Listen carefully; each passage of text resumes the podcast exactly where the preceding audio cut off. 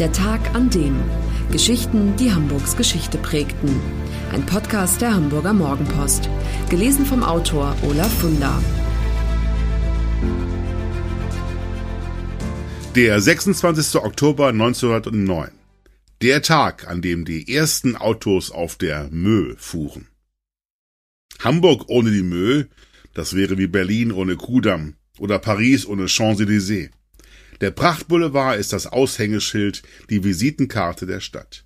111 Jahre wird die Mönckebergstraße dieses Jahr alt. Am 26. Oktober 1909 wurde sie dem Verkehr feierlich übergeben.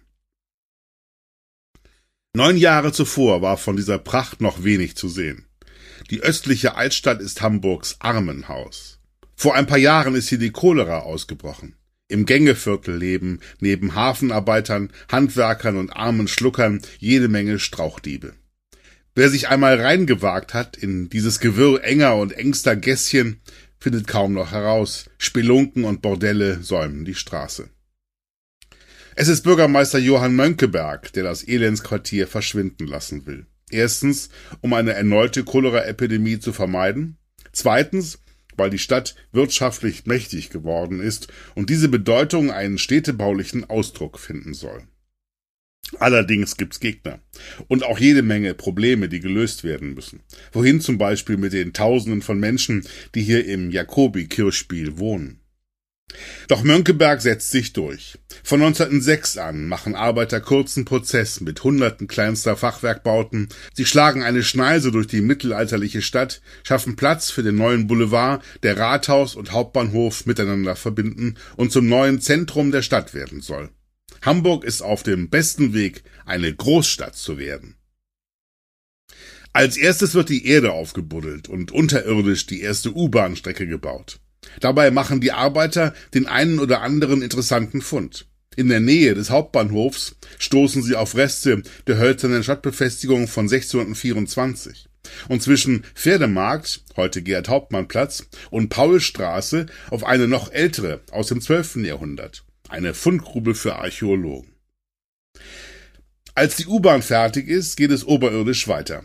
Nicht irgendwie darf gebaut werden. Eine Kommission sorgt dafür, dass die Gebäude, die rechts und links entstehen, aufeinander abgestimmt sind.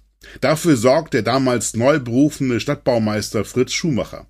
Nach seinen Richtlinien entstehen an der 29 Meter breiten Straße die Großbauten der Architekten Fritz Höger, Franz Bach und Henry Grell. Höhepunkte sind unter anderem das Hulbehaus, heute Thomas I. das Klöpperhaus, heute Kaufhof und der Barkhof, der sich mit seiner Sandsteinfassade deutlich von den übrigen absetzt. Die meisten Neubauten sind nämlich aus Backstein, Schumachers Lieblingswerkstoff.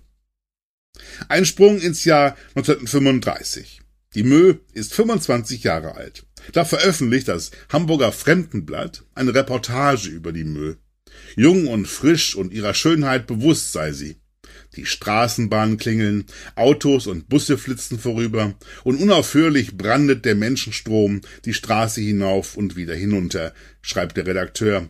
Hier wird nicht gewohnt, hier gibt es kein Ausruhen, hier wird gearbeitet. Die Schreibmaschinen rasseln, endlos gehen die Paternosteraufzüge auf und ab. Schöne Zeilen aus einer anderen Zeit. Der Zweite Weltkrieg verändert alles.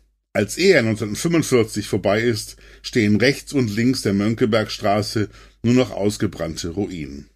Doch schon bald beginnt der Wiederaufbau. Und so ist die Mö auch heute noch die Haupteinkaufsstraße der Stadt Hamburg.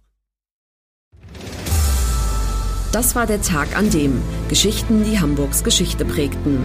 Eine neue Folge lesen Sie jeden Sonnabend in Ihrer Mopo und hören wöchentlich einen neuen Podcast. Noch mehr Historisches aus Hamburg, wie zum Beispiel das Buch zu dieser Serie oder die Magazine Unser Hamburg, finden Sie auch online in unserem Mopo-Shop unter www.mopo-shop.de.